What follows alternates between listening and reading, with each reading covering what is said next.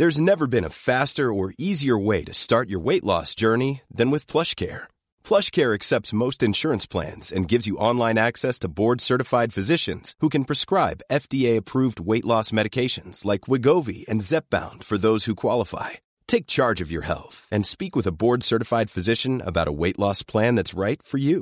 Get started today at plushcare.com slash weight loss. That's plushcare.com slash weight loss. plushcare.com slash weight loss. Heraldo Podcast, un lugar para tus oídos. Noticias del Heraldo de México. La jefa de gobierno Claudia Sheinbaum informó que actualmente 500 escuelas públicas de la ciudad cuentan con Wi-Fi gratuito tanto en áreas comunes como en centros de cómputo al interior de los planteles, lo cual beneficia a maestros, alumnos y padres de familia. En el marco del Día del Estudiante, la mandataria capitalina señaló que la Ciudad de México es la urbe con mayor número de puntos de internet gratuito en todo el mundo, al contar con más de 22 mil puntos Wi-Fi gratuitos en las 16 alcaldías.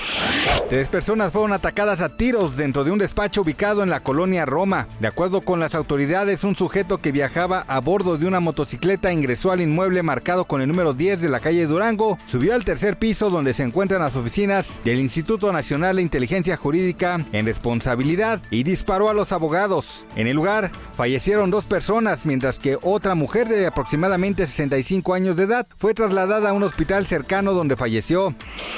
La cadena estadounidense Starbucks, que había cerrado temporalmente sus 130 cafés en Rusia tras la invasión de Ucrania, anunció que decidió dejar definitivamente al país, siguiendo así la senda que encabezan otras multinacionales como McDonald's. Pamela Carvajal, ex integrante del programa Enamorándonos, denunció en redes sociales haber sido víctima de un hombre al que identificó como Chel Martínez de acuerdo con las narraciones que ella misma ofreció en su Twitter oficial, donde pidió ayuda inmediata a la comunidad. Gracias por escucharnos, les informó José Alberto García.